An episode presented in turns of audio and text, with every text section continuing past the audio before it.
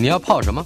要泡茶、泡咖啡，可不要泡沫经济；要泡泡糖、泡泡澡，可不要梦想成泡影；要泡菜、泡饭、泡妞、泡书本，就不要政治人物跟咱们穷泡蘑菇。不管泡什么，张大春和你一起泡新闻。台北 FM 九八点一 News 九八九八新闻台，今天进行的单元周成功的生命科学。作家也是国立阳明大学的退而不休的教授周成功先生在我们的现场，今天已经来到了这个生命科学课的第二十七堂，我们的这个科目叫做“来自细菌的智慧”。呃，生物在自然界里面随时都会碰到各种致命的挑战，它要找东西吃，要求偶，要逃避天敌，要哎要对抗。会侵害他身体的各种病原体，生物怎么对抗环境里面的病原体呢？这病原体包括了，嗯，老师啊，包括了病毒、细菌、病毒、细菌、真菌、寄生虫，都统统都是，都是哈。那好了，那么我们人是用，起码我听过一个名词叫免疫系统啊，来对抗这些环境里的病原体。但是这个这个免疫系统究竟怎么操作的？它是不是就是也不是很单一的，对吧？对，所以我们的免疫系统基本上我们有两套，嗯，有两套免疫系统，嗯哼，这个平常大家比较少谈到的，是。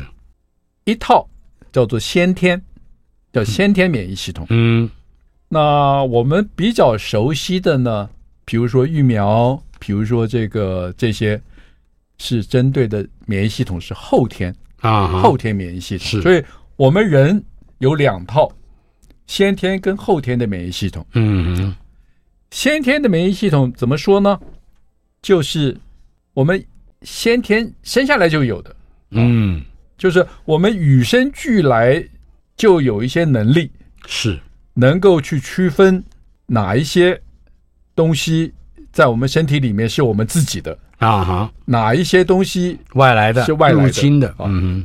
那先先天的意思就是说，它有一个很粗糙的一个辨别的方式，嗯，这个辨别方式很粗糙，它没有办法针对非常特定的病原，嗯，就是很大体。他说，哎，大体上这个看起来就像是外来的，嗯，啊，大概是这个意思，是就要小心防范。大体上看起来是像是外来的，它就开始启动一些很基本的，比如说我们比较熟悉的是干扰素。嗯，干扰素是身体里面，对我们身体产生干扰素，嗯，就是表示有一些细胞呢，它已经感觉，它已经侦测到一些所谓的病毒的感染，它就释放干扰素。那不是针对特定的病毒。啊，这干扰素等于就是说普遍性的啊，什么病毒来，我们身体都可能可以产生干扰素，没有特定的针对性的，没有没有没有特定的对象，嗯嗯。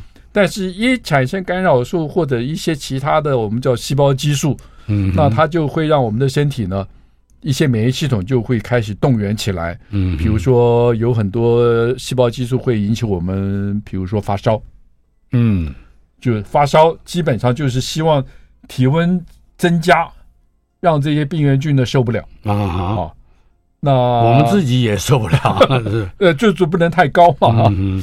那像这一类型的反应，嗯哼，我们叫做先天。那巨噬细胞也属于先天。对，先天就是说巨噬细胞它反正碰到什么细菌来，它都吞。嗯，它不管这个是 A 细菌或者是 B 细菌，它不分的，它就把它吃了。哎，它就是它就是以吃细菌为乐。嗯，那所以不分青红皂白了。是，所以这一类的反应就会有危险。因为我们刚刚讲说，它不分青红皂白，它在吞细菌的时候，不小心就会攻击到自己身体。嗯嗯。比还有我们刚刚讲，比如说发烧啊，是，就它不小心就是会让你这个这个体温的这个温度就会对自己反而造成伤害，对，烧坏了。对，所以这是属于先天先天免疫系统。后天免疫系统的这个整个的这个演化跟它的设计呢，就精巧的多哦。怎么启动后天免疫系统？一定是有一个病原菌跑进来，嗯，到我们的身体里，到我们身体里来。啊。然后我们有一些免疫细胞呢，就会开始处理这个病原菌，嗯哼，然后呢，就会把它的一些很特定的一些构成病原菌的那些，比如说它的一些特定的蛋白啊，或者是什么，嗯，就会启动一个我们叫做抗体的反应。嗯，我们身体就会开始去制造针对这一个特定病原菌的抗体。是，啊，这个抗体制造出来以后，它就会在血液中间循环。哦，下次再碰到这个病原菌来的时候，嗯，它就会认识这个病原菌，它抗体就会去跟病原菌结合。嗯，然后呢，最主要的就是就是让巨噬细胞把它吞掉。嗯、哦，嗯那另外呢？另外一种后天的免疫系统呢，就是我们把它叫做 T 细胞，嗯，杀手系统。是，那这些就是他认识，他不是直接认识这个病原菌，嗯，他是认识会被病原菌感染的细胞。哦，认识等于是自己受害的、受伤的细胞，受伤的细胞，它就会去把这个受伤的细胞杀死。嗯，那这个细胞死了。那在里面的病原菌当然也就死了，也就跟着，嗯哼，没有办法存在了嘛，啊，所以后天免疫系统的一个前提就是说，这个病原菌来了以后啊，我还要能够活下去，嗯嗯，我下次才有机会碰到它嘛，对不对？如果这个病原菌太厉害，嗯，一来我就死了。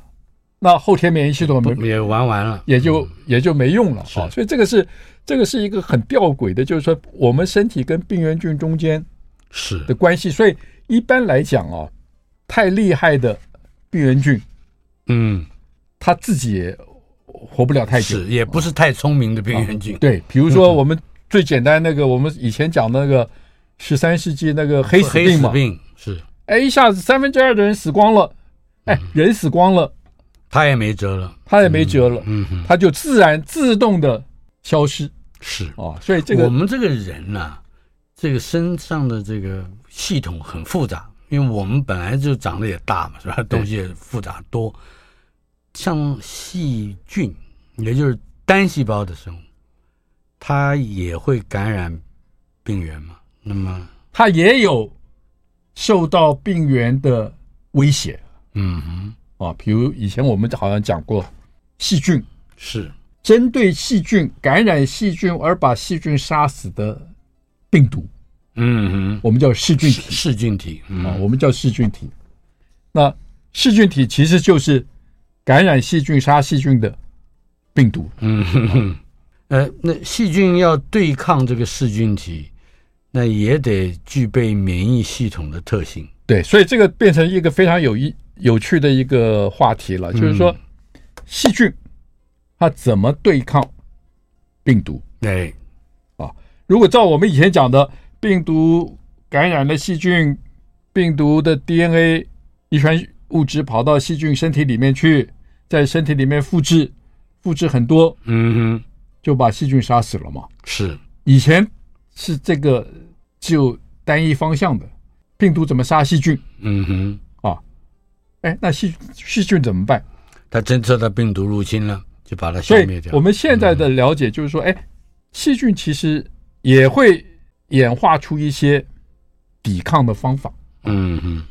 那这个最早是发现在这个其实四零年代就发现了哈。嗯哼。就是说发现怎么样呢？发现同样的同样的两株细菌，有一株嗯啊病毒感染，把这个细菌全杀死了。是。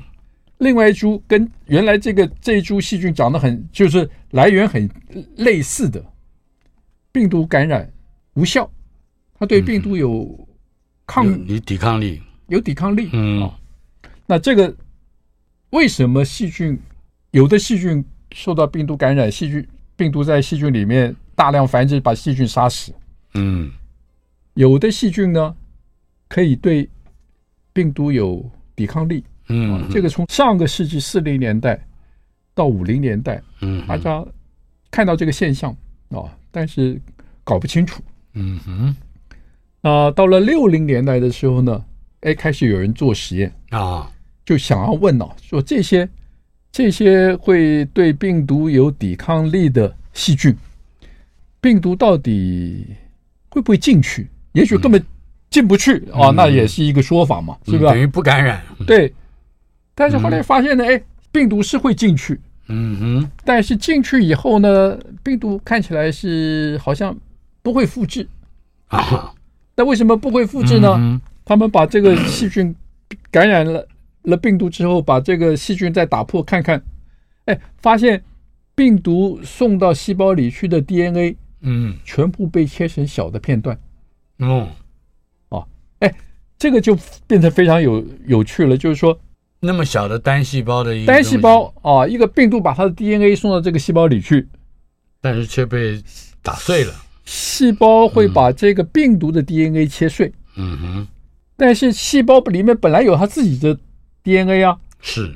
它这个切碎病毒 DNA 的这个机器或者这个酵素为什么不会切自己呢？嗯。啊，所以这个就在从六零年代开始，大家就对这个问题非常有兴趣。是。然后就提出了一个一个想法啊，就是说会不会细胞里面有一些原来就存在的一些这个修饰 DNA 的酵素啊？所以这个我们自己的自己嘛，自己 DNA 一复制，复制完以后呢，这些修饰酵素就把自己的 DNA 做了修饰啊啊，做了修饰。那有另外一群酵素呢，它会认识这些 DNA 上修饰的位置啊哈。如果它看到这些位置上有修饰，它就知道是自己人。是啊。如果今天碰到了一段 DNA 进来，它辨认的这一段序列上面没有修饰，嗯，他就知道这个一定是外来的。是。那。外来的，他就会跟这个 DNA 结合，然后就会切这个切掉，就把 DNA 切掉了。是啊，总之它有一个这个防御系统的关键是它有个辨认能力，辨认属于自己。就是它一个是辨认，嗯，一个是执行。对，执行就是切辨认执行。嗯，那这个我们想想看，是不是就跟我们的先天免疫系统非常类似？嗯。所以我们说细菌也有它的先天免疫系统啊，就是它的先天免疫系统非常简单，就是两个酵素，一个酵素负责 DNA 的修饰，嗯嗯，另外一个酵素去辨认。辨认跟执行，嗯，辨认那个没有修饰的的 DNA，把它畸形把它切切掉了啊，是，那所以这个是是是在到到了。七零年代的时候呢，这个我们对这个事情已经非常了解了啊、所以我们就知道，一个是修饰 DNA 的啊，嗯、叫做我们就把它叫做 DNA 修饰酵素吧啊，是。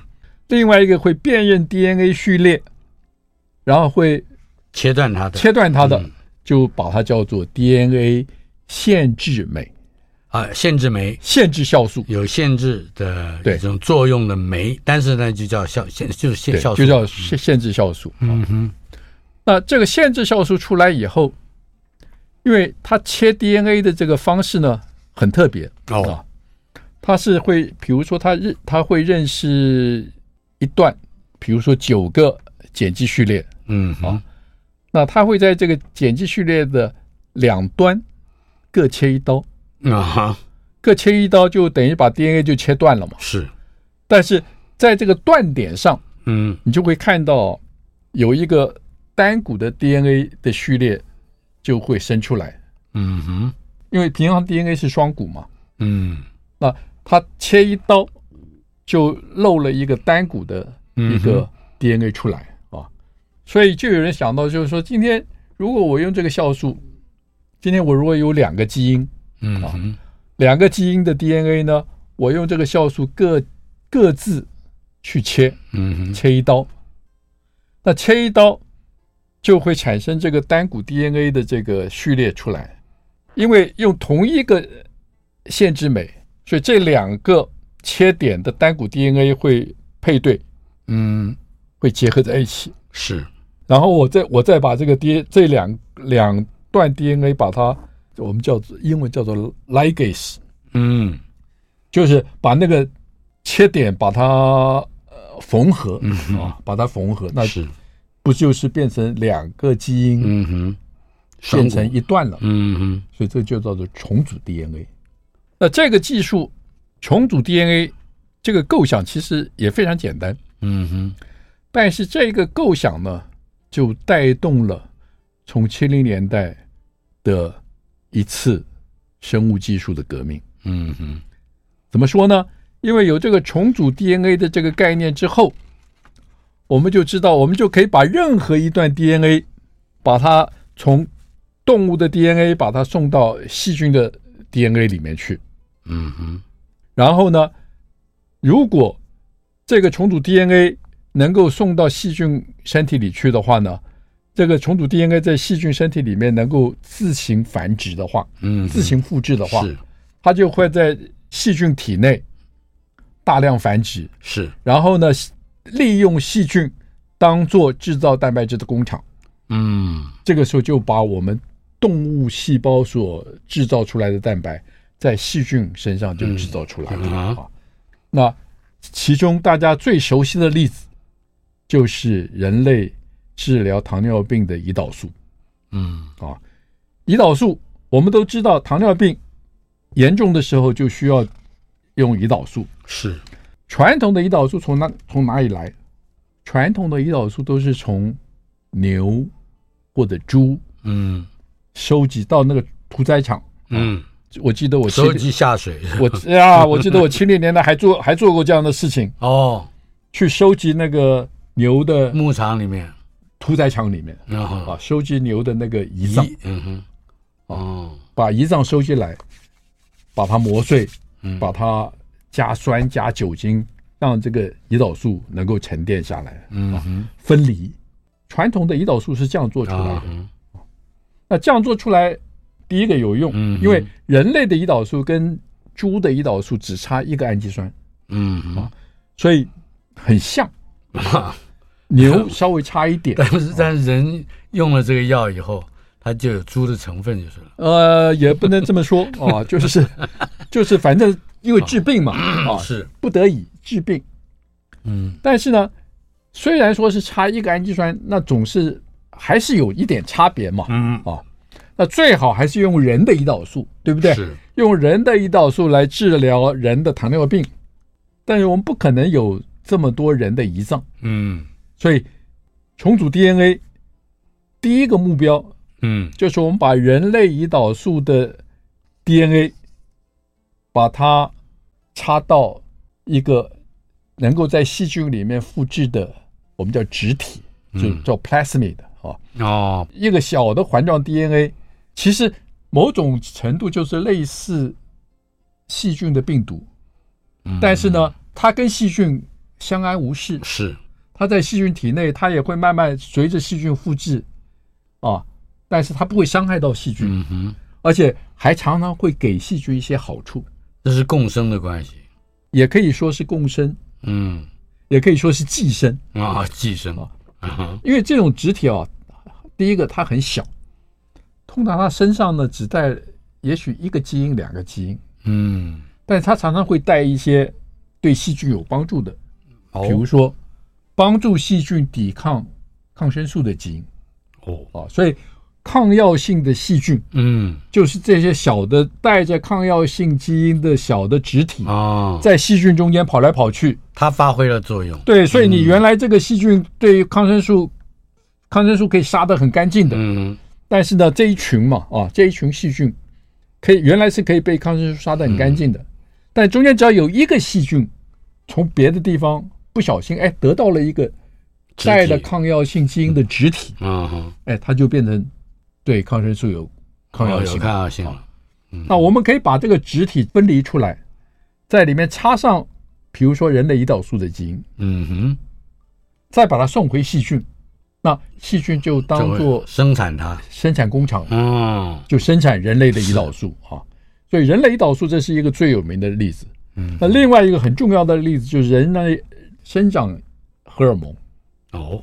因为我们常常看到有一些猪，比如说侏儒，是。啊，就是它的脑下垂体制造这个、呃、生长荷尔蒙的那个细胞或者基因坏掉了，嗯哼，那所以它变得非常矮小。传统上怎么治疗这些矮小的病？嗯啊，等于是也是一种病嘛，是，就是从死人的去抽脑下垂体，嗯哼，收集死人尸体的脑下垂体，然后从中间呢去分离生长荷尔蒙，嗯哼，注射到人身上，恢复让它恢复这个生长。这个技术在上个世纪已经有了，对，嗯哼，但是这个做法呢很危险，嗯啊，特别是后来有这个狂牛病，嗯，之后知道有很多会造成狂牛病的，这个都是在这个脑的这个组织里面，嗯，后来就不敢用，是，所以重组 DNA 用细菌来制造生长荷尔蒙，嗯哼，这等于是唯一的机会，是。啊，所以从此之后，一个系列的能够治病的蛋白质，嗯，用这个方法制造出来。台北 FM 九八点一 News 九八九八新闻台，周成功的生命科学这个单元，周老师在我们的现场。今天上的是第二十七堂课，来自细菌的智慧。嗯，当然也就同时也来自了人的智慧。嗯，生命为什么如此神奇？就是有这种，嗯，可以说天设天造地设的智慧。嗯，周老师，刚才我们讲到了。这个重组 DNA 制造人类所需要的蛋白这个事情，呃，可以说是一个划时代的革命。对，但是我们现在应该还正在经历或者是目睹正在发生中的第二次革命。对，所以重组 DNA 制造我们所需要的蛋白，质是生物技术啊，嗯、我们很很熟悉生物技术这个字嘛，是的最重要的一个基础。啊，这是发生在七零年代到八零年代。嗯哼，九零年代，我们现在正在目睹一个全新的，嗯哼，也是一个生物技术的革命。是啊，啊、呃，这个生物技术的革命现在刚刚开始。嗯哼，对未来的影响非常深远。嗯，啊，所以我觉得大家也许应该要有机会稍微了解一下。是，而这个。第二次生物技术革命的源头，嗯，啊，我们讲起来就要回到一九九三年啊，对，那就是这个我们的主角三十岁的那一年，对，嗯哼，发生在西班牙临海的一个小城里面，是。有一个大学正在念博士班的研究生，嗯哼，那他的博士论文在做，因为他们靠海嘛，嗯哼，靠海很多盐田啊。盐田里面仍然有一些细菌，是。那这些细菌就是我们叫做嗜盐性的的细菌，喜欢吃盐，对，或者能够耐盐的，那耐盐能够耐盐的，是嗜盐性的。那他们就在他就在研究这个这些细菌的 DNA，嗯哼，结果发现这些细菌的 DNA 呢，中间有一段很奇怪的这个 DNA 的序列啊，嗯哼，就是这个东西你。不看图不太好讲，但是我现在试着来来说哦，就说比如说，就是有一段三十个碱基的序列，是那这个序列呢，在一段 DNA 中间它会重复出现啊，它出现一次、两次、三次、四次、五次啊，嗯，而且很规则的，就是一个重复序列到下一个重复序列中间还有一个间隔，嗯嗯，这个间隔大概也是。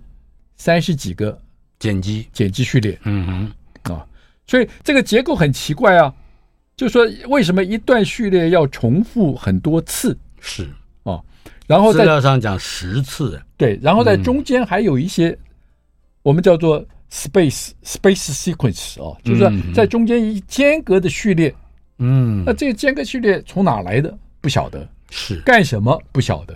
啊，这个他就看到了这一个。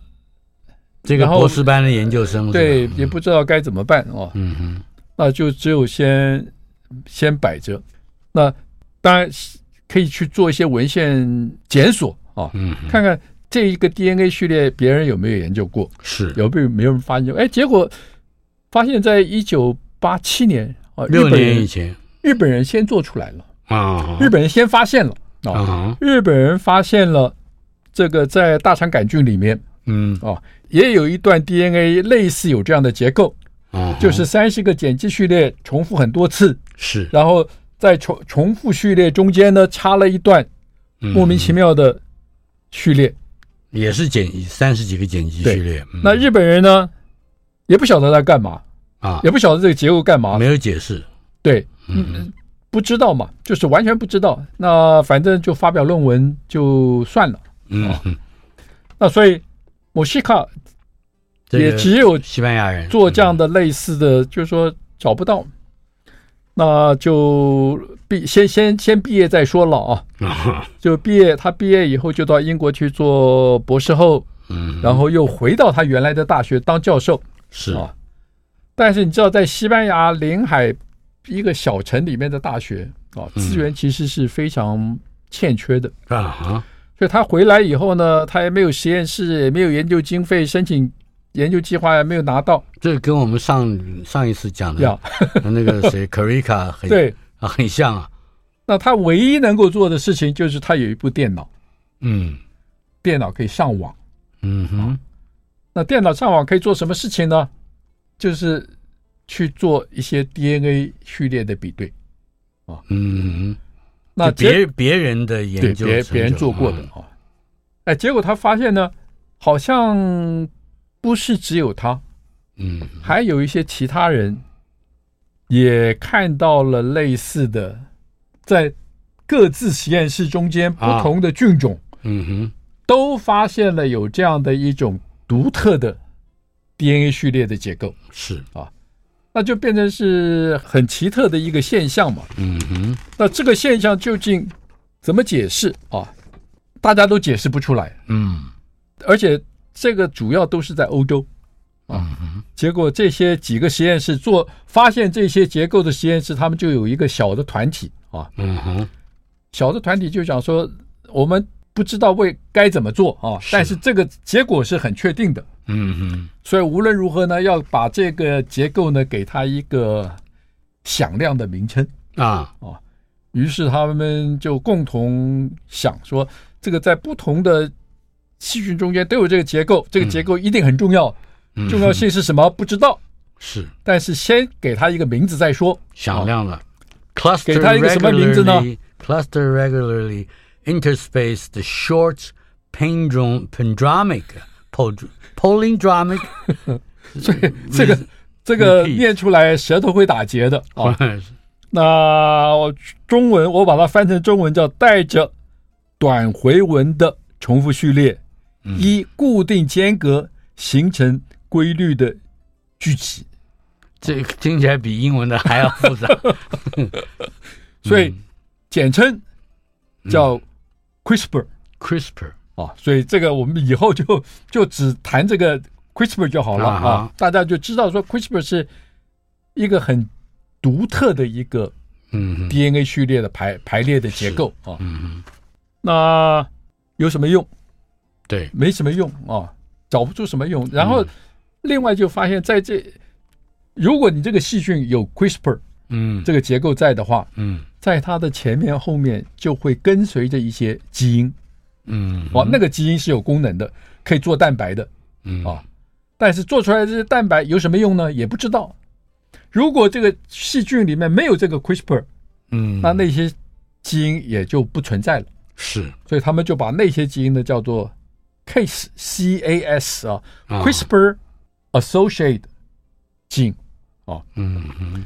好，就是伴随着 CRISPR 的基因出现的基因哦。好，那现在一切都具备了，嗯，只欠东风。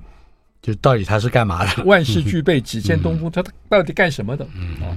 结果莫西卡呢，有一天就是突然呢想到说，二零零三年了，二零零三年啊，就说反正没有事干嘛啊，我干脆因为重复序列中间的这个这个序列。嗯，从哪里来的不晓得，嗯嗯，做什么用的也不晓得。是，他说我既然有电脑，有可以上网，可以到这个资料库里面去做比对，他就说我干脆把这个我手边所有的这些中间的，因为这些中间的序列都是很独特的，嗯啊，把这些序列呢丢到电脑，丢到电脑里，嗯哼，让它去跟现有资料库里面的 DNA 然后他自己去去做比对，比对，啊，去做比对。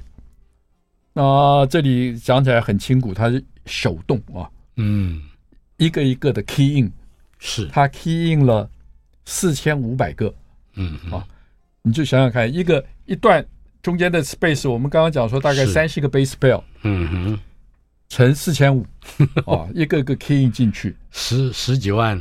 哦，但是嗯。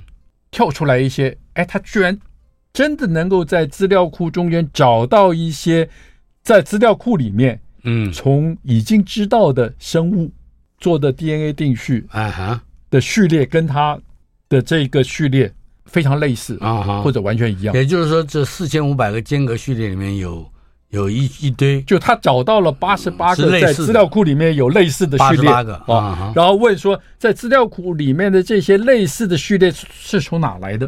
嗯嗯，他一看哇不得了，全部是从细菌体中间来的。嗯，哦，等于就是说，细菌它里面有一段 DNA，这个 DNA 里面呢带着一些来自细菌体的 DNA 序列，是。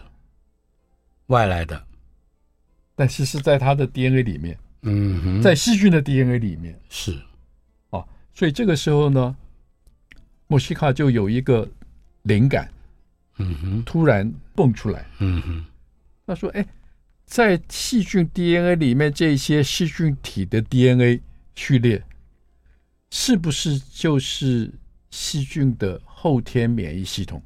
嗯哼，嗯。哼，这个真的是过去从来没有人、嗯、没有人想过这样，就那么小的，只有一个细胞的，要它里面就带着一段 DNA，嗯，嗯。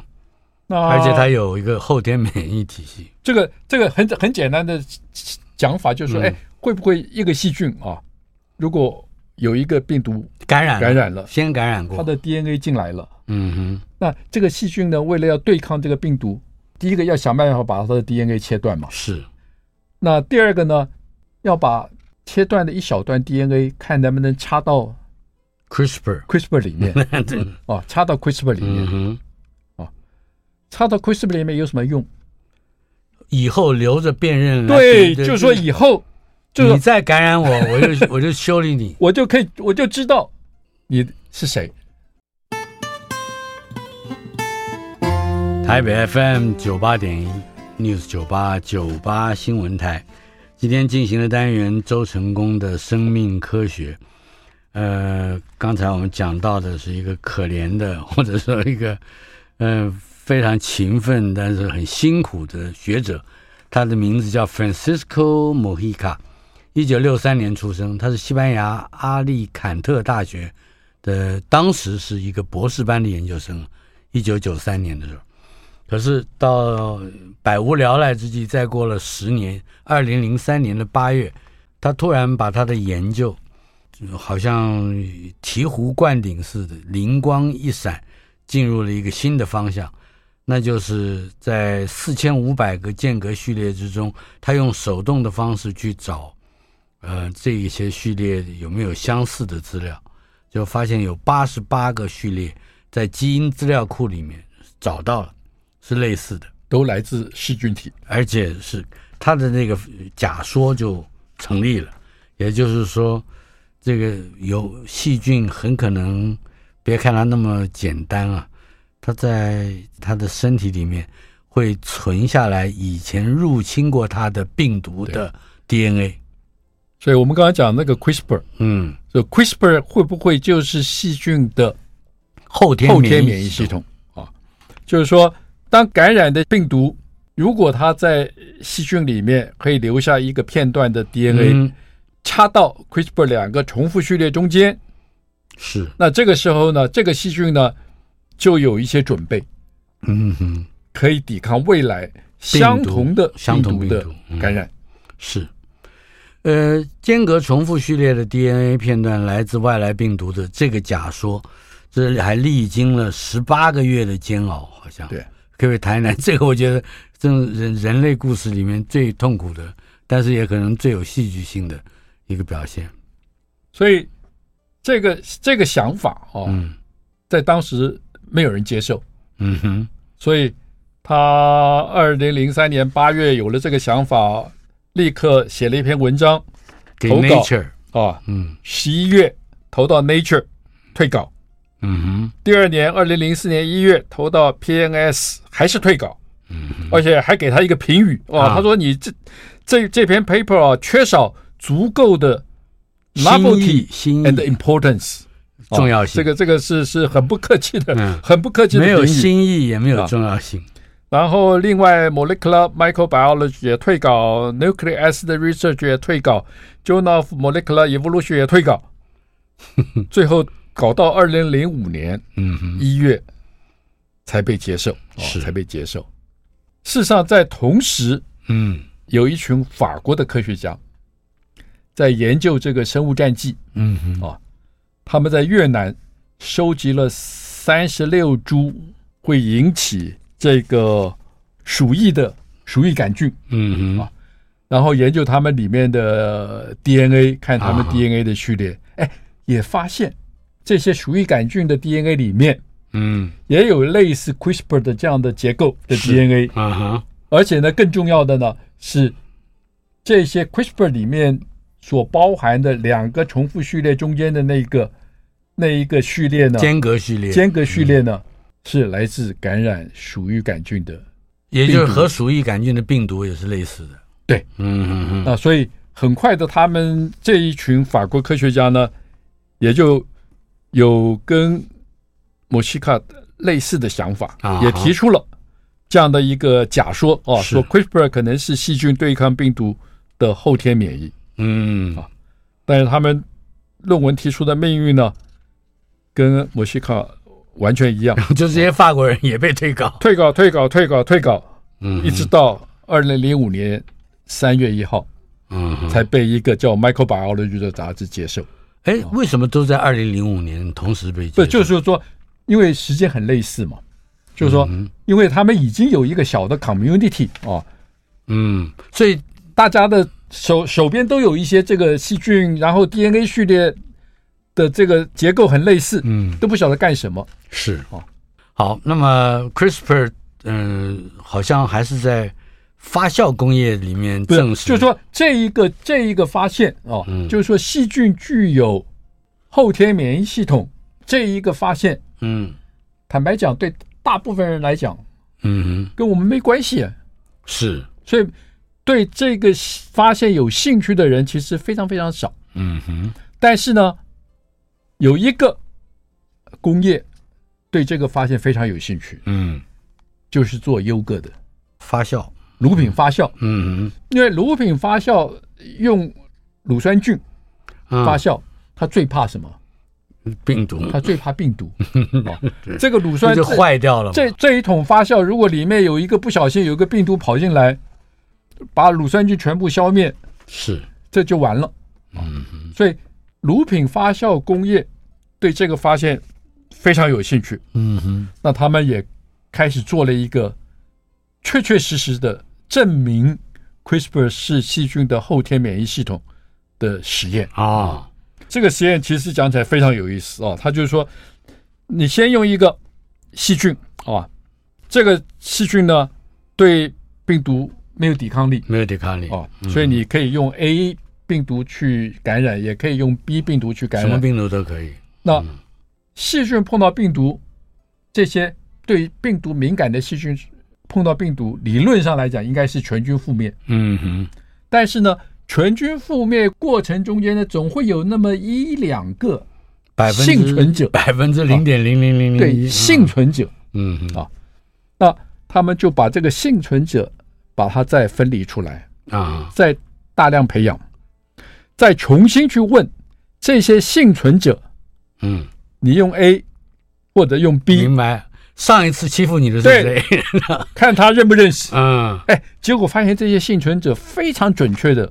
啊，是，原来是对 A 病毒感染幸存的细菌，嗯，开始对 A 病毒有了完全的抵抗力。抵抗力是，但是对 B 病毒还是不认识，还是不认识啊。嗯哼，所以这个就证明了 CRISPR 可能真的是细菌的后天免疫系统。嗯，然后你还可以去问，就是说对被 A 病毒感染的细菌的幸存者，他的 CRISPR 里面，嗯，跟没有被感染之前有没有改变？嗯哼，哎，结果发现真的多了一段。啊，这一段呢，真的就是来自 A 病毒的 DNA 序列。是。啊，哎，可是那么多病毒，对，嗯，那这个食品发酵工业。难道要每一种 A 呀、B 呀、C 呀、D 呀，你二十六个字母都用不完？呃，不用不止不，就是他基本上他就了解，就是说细菌有这样的后天免疫系统，是，所以你就可以用这个系统去准备，嗯、等于在打疫苗一样嘛，啊，嗯，就说你在发酵槽中间找到的这些病毒，嗯哼，如果哎你如果有一台发酵槽坏掉了。因为里面有病毒存在，是你就可以用这个病毒来训练 你的其他的菌种，这些菌哦。然后，然后在这个你只要数量够大，细菌的数量够大，你总会找到幸存者。嗯哼，啊，也就是韩剧里面讲的异能者。对对对对对，所以所以这个这个其实是变成是非常有意思的一个一个结果啊。所以。整个两千年以后呢，就有非常多的人在希望了解这个系统到底是怎么运作的。是我们很简单的讲，就是说这个系统呢，现在的了解是这样子：当病毒 DNA 跑到细胞里去之后，嗯、我们刚刚不是讲说有一些 case 基因吗？对，就伴随伴随 CRISPR 的基因对啊，这时候他就会想办法去切这个病毒的 DNA。嗯哼，切完了以后呢？切了一小段下来呢，他就会把这一小段呢就带到 CRISPR，嗯，送到 CRISPR 里面去。嗯哼，当然这里面有个前提，就这个细菌还要活着。是啊，死了就完了。嗯啊，那如果这个细菌还活着，那这个时候细菌的 CRISPR 里面就多了一段这个感染 病毒的这个 DNA。是啊，那之后呢，这个因为在 DNA 里面。嗯嗯，所以这段 DNA 就会被就会被这个转录成 RNA，、嗯、是。RNA 出来以后呢，这一小段一小段的这个病毒的中间中间序列、嗯、是。这个时候就会跟另外一个叫 Cas9 嗯哼。的蛋白结合在一起，嗯哼。啊，所以这个时候病毒的这个时候病毒就不是 DNA 咯，因为是已经转录出 RNA 来了嘛。是。是所以这个时候，病毒的 RNA 就等于是有点像是导弹、弹道飞弹的那个导引系统，啊、是，是。它就会带着这个 Cas9 在细胞里面去游走找、游走、找病毒、找病毒，对，找病毒。嗯，如果他一旦找到，哎，他找到了这个跟他配对的、能够配对的 DNA，嗯哼，这个时候 Cas9，Cas9 基本上就像个剪刀了，嗯哼。就把它们剪碎了，把 DNA 剪碎。了，是，所以这个也是一个一个很很简单的一个系统，但是开始到了二零一零年之后，嗯，就开始有人就想，哎，这样子，我如果用这个系统啊，我把它装配起来，不是病毒 RNA，我任意的一段 RNA，嗯，它可以针对细细胞的一个任意一段的 DNA 序列。嗯哼，他是不是也能够做同样的事情？嗯哼，把 Cas9 带到那个序列上切一刀，是切完了以后，细胞要修补这个 DNA 的时候呢，我就可以做一些手脚，嗯哼，或者是把它做修补，或者是把它做编辑，或者是把它做一些改变。嗯，这个就是基因编辑的最原始的想法。这也是下一次 DNA 科技革命的展开的一个，因为我们过去从来没有任何方法能够在活的细胞里面针对特定基因去做编辑，但是在细菌的细胞里面成功了。在细菌有这样的功能，我们能不能把它借用到人身上？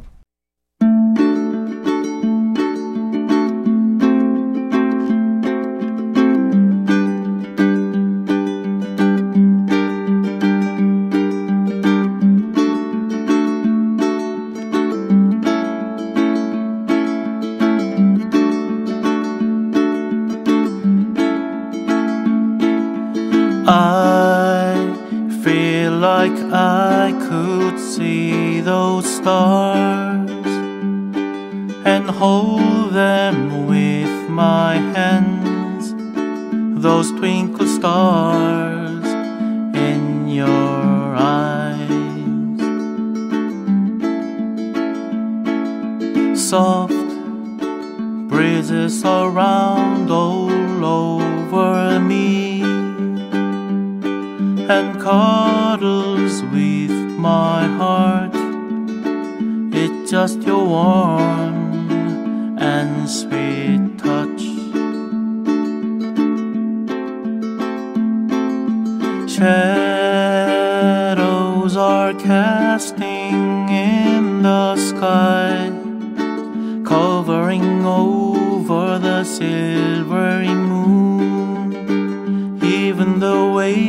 are holding breath. Then whole world finally comes to you and me. Hours and hours, there's nothing I could see at this cold and dark seashore. My heart is always